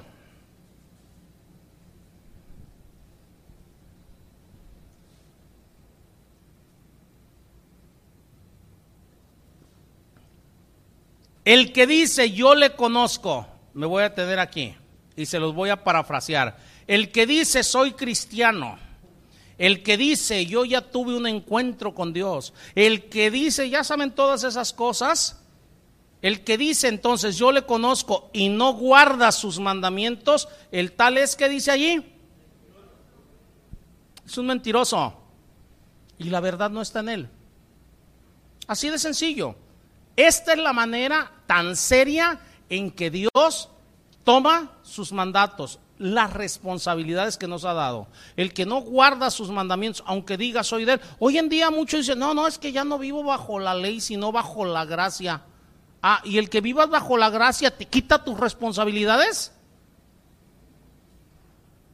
Por eso ahí están los mandamientos. Si nos estamos entendiendo o no? Yo les digo a mis hijos, hablando de, de, proveer, le digo, mira, mientras el Señor me lo permita, yo les voy a dar una carrera. Moy ya está por terminar la carrera. Le digo, mira, hijo, le digo a Uriel, le digo a Moy, eh, a David, le digo, este, el día de mañana yo no sé si Dios los vaya a probar, porque a veces nos prueba. ¿Qué tal si en la prueba se quedan sin trabajo? Le digo, ustedes no pueden estar sin hacer nada. Y más, o sea, si ya están casados y, con niños, o sea, a los niños no les interesa, el niño simplemente te dice, tengo hambre. ¿O no? Le digo, yo no sé qué onda, o sea, así te vayas a vender chicles a un crucero, pero tú tienes la obligación, la responsabilidad de llevar que comer a tu casa. Y por eso he buscado el que aprendan otras cosas, ¿va? O sea, por poner un ejemplo, este, eh, eh, eh, a Moisés, o sea, he buscado enseñarle a Uriel, o sea, aunque sea lavando carros, aunque sea instalando un aire acondicionado, aunque sea, o sea, haciendo otro tipo de cosas, o sea, que no vayan con su carrera, a lo mejor momentáneamente, pero ustedes tienen que proveer para su casa en lo que el Señor los acomoda. Ojalá y el Señor nunca los pruebe con eso, porque a veces a nadie lo prueba pero a veces nos prueba. Pero ellos deben de estar preparados, mentalizados, o sea, que no pueden estar de perezosos. Porque entonces serían peor que un incrédulo. Y entonces serían mentirosos porque no estarían guardando los mandamientos. ¿Sí nos estamos entendiendo no? Algunos hombres, hermanos, estarán tan decepcionados al final de su vida porque la mayor parte de lo que han vivido va a ser quemado. Yo he visto personas, o sea, que llegan a una edad adulta y olvídense, son un mar de quejas, porque todo ha sido quemado. No, es que mis hijos me han abandonado, no me quieren, ya ni me visitan, ni me ven, ni me hablan. ¿Se han escuchado eso? No, es que mi esposo, mi esposa, ya no nos queremos, ya estamos por costumbre, no, ya nos vamos a dejar. ¿Sí han escuchado eso? Hermanos, quejándose del trabajo. No, es que le di mi vida a la empresa y mira cómo me pagan. No, es que mira, o sea, ni buen seguro tengo. No, hombre, es que el gobierno, es que... ¿Sí han escuchado eso? Simplemente llega un momento, o sea, que dice Eclesiastés, donde dicen, ya no tengo contentamiento. Pero ¿por qué no tienen contentamiento? Porque la mayor parte de lo que ha sido su vida ha sido quemado porque llegó el fuego y fue probando cada área de su vida, fue probando su relación con sus hijos, fue probando la relación con sus amistades, fue probando la relación con los hermanos de la iglesia si es que eran cristianos, fue probando su matrimonio y simplemente todo fue siendo quemado. Todo fue siendo quemado. Entonces, fíjense, lo que dice 1 eh, Corintios 3 del 13 al, 15, ya lo leímos, dado, o sea, él sufrirá pérdida aunque se salvará como por fuego, ¿sí nos entendemos? Pero sufre pérdida. Y llega un momento en la vida de muchas personas, aún cristianos, que empiezan a sufrir pérdida tras pérdida. ¿Por qué? Porque no fueron fieles en lo que Dios les pidió. Todo lo que permanecerá son las cosas que se hicieron para Cristo. Es lo único que va a permanecer. Todo lo que va a permanecer es aquello que fue hecho conforme a la palabra. Si tú educaste a tus hijos conforme a la palabra, van a permanecer. Instruye a tu hijo en su camino, al niño en su camino, y aunque fuese viejo, no se va a apartar de él. ¿Qué te está diciendo? Va a permanecer.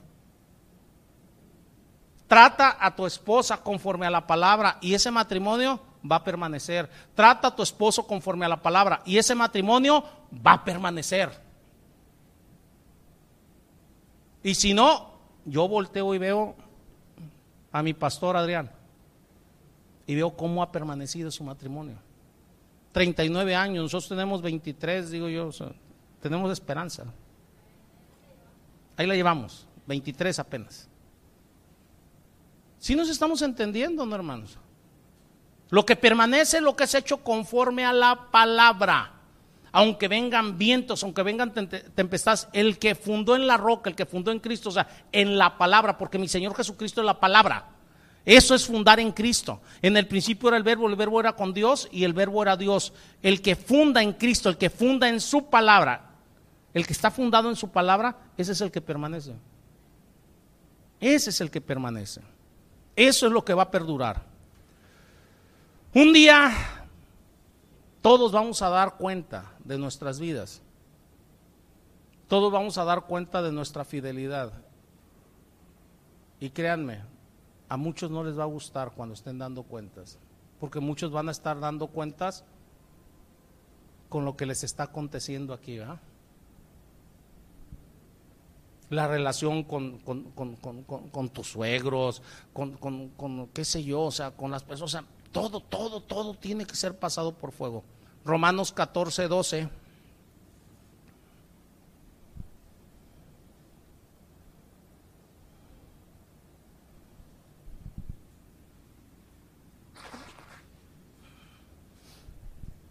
¿Ya lo tienen, hermanos? Dice, de manera que cada uno de nosotros dará cuenta a Dios de sí o no. Vamos a dar cuentas. Quieras o no, vamos a dar cuentas. Ahora, para el creyente, la utilidad, el ser útil o no es la razón de Dios de habernos dejado aquí en vez de llevarnos al cielo. Mientras estemos aquí en este mundo debemos de ser útiles. Tú no puedes estar aquí si te llamas cristiano y ser un inútil. Debemos de ser útiles. Fíjense bien. Filipenses capítulo 1, versículos del 21 al 25.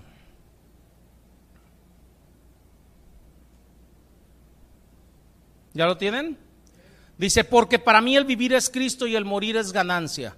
Mas si el vivir en la carne resulta para mí en beneficio, fíjense bien ¿eh? lo que dice Pablo, de la obra, no sé entonces qué escoger. O sea, Pablo sabía que es mejor estar con Cristo, dice, pero si el estar aquí es en beneficio de la obra, dice, no sé qué escoger, porque de ambas cosas estoy puesto en estrecho, teniendo el deseo de partir y estar con Cristo, lo cual es muchísimo mejor mi esposa lo sabe.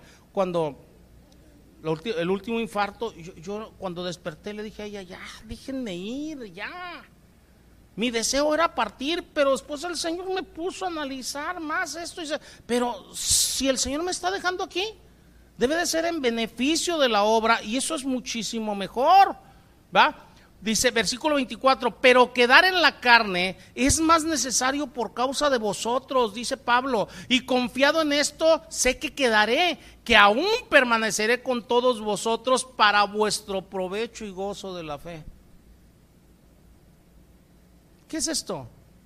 Si estamos aquí, ustedes y yo, debe de ser en beneficio de la obra de Cristo. No podemos estar de inútiles. No podemos.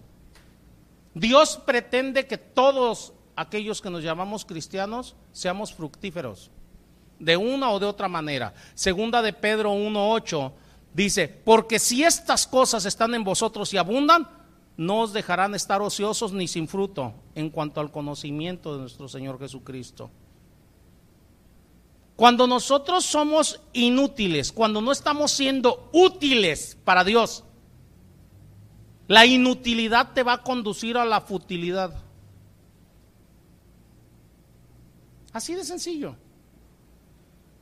¿Qué es la futilidad? La futilidad es que no le hayas razón de ser a las cosas, las consideras inútiles, inservibles. Eso es ser, eso es la futilidad, eso es fútil. Entonces llega un momento que precisamente la inutilidad te lleva a la futilidad y empiezas a ver como inútil inservible el matrimonio. Empiezas a ver como inútil e inservible la relación con los hijos. Empiezas a ver como inútil e inservible una iglesia, el pertenecer a una congregación. Empiezas a ver como inútil e inservible la relación con tu suegro, la relación con tu semejante, la relación con tus hermanos. Pero el único inútil eres tú. Digo, no ustedes, sino el que ¿Sí? ¿Sí? han visto personas que dicen, no, no, no, es que, o sea, yo no me voy a casar. Están viendo inútil e inservible el matrimonio.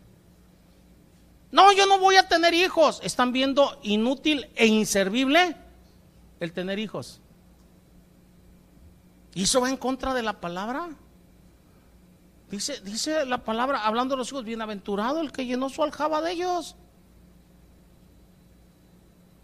Si habla del matrimonio, corona, herencia de Jehová es la esposa. Si nos estamos dando cuenta o no. O sea, pero la inutilidad te lleva a la futilidad. ¿Va? Entonces, o sea, empiezan a ver como inútil e inservible todas las cosas. Como inútil e inservible el haber trabajado arduamente. No, dice, para la miseria de de pensión que me están dando. No, espérate. ¿Qué dice la palabra? El que no trabaje, que no coma. O sea, estamos viendo con perspectiva diferente las cosas. Si yo trabajo es porque Dios me manda que trabaje y es para la gloria de Dios. Hay gente que trabaja esperando una pensión. Yo trabajo para la gloria de Dios. Dentro de eso, el Señor ve por mí. Si nos estamos entendiendo? ¿O no? O sea, siempre, siempre el enfoque es la gloria de Dios y el bien de otros. Si yo trabajo, o sea, porque mis niños tienen que comer. Tengo que proveer para los míos. ¿O no? ¿O no? Fíjense bien. En Eclesiastés capítulo 2, versículos 10 y 11, estamos viendo a una persona, o sea, que ya está viendo las cosas que hizo como inútiles. Dice aquí, no negué a mis ojos ninguna cosa que desearan, ni aparté mi corazón de placer alguno, porque mi corazón gozó de todo mi trabajo, y esa fue mi parte de toda mi faena. Miré yo luego todas las obras que habían hecho mis manos y el trabajo que me tomé para hacerlas, y he aquí todo era vanidad y aflicción de espíritu. ¿Y qué dice ahí? Y sin provecho debajo del sol. Qué triste es esto, ¿eh? Cuando pasan los años y ves que todo, según tu perspectiva, ha sido inútil y sin provecho. No, mis hijos, no, no. Nada más están aquí para darme dolores de cabeza. ¿Sí han escuchado eso? ¿Qué onda? Volvimos a ver quién fue el responsable. Que ellos, o sea, tienen la decisión de hacer las cosas correctas o incorrectamente, sí, pero el primer responsable eres tú. Nuestros hijos son un reflejo nuestro de lo que nosotros hacemos, del ejemplo que les damos. En el matrimonio, no, no, no, no, ya. No estoy esperando que se case el último de mis hijos para separarme. ¿Sí han escuchado eso? No, hermanos, no es así. Mejores son dos que uno. Ya no somos dos, somos una sola carne. Dios nos hizo uno a mi esposa y a mí. Yo no concibo mi vida sin ella. Bueno, primeramente no la concibo sin Dios. Pero imagínense cómo voy a arrancar yo parte de mi carne. Yo no concibo mi vida sin un brazo. No sé si nos estemos entendiendo.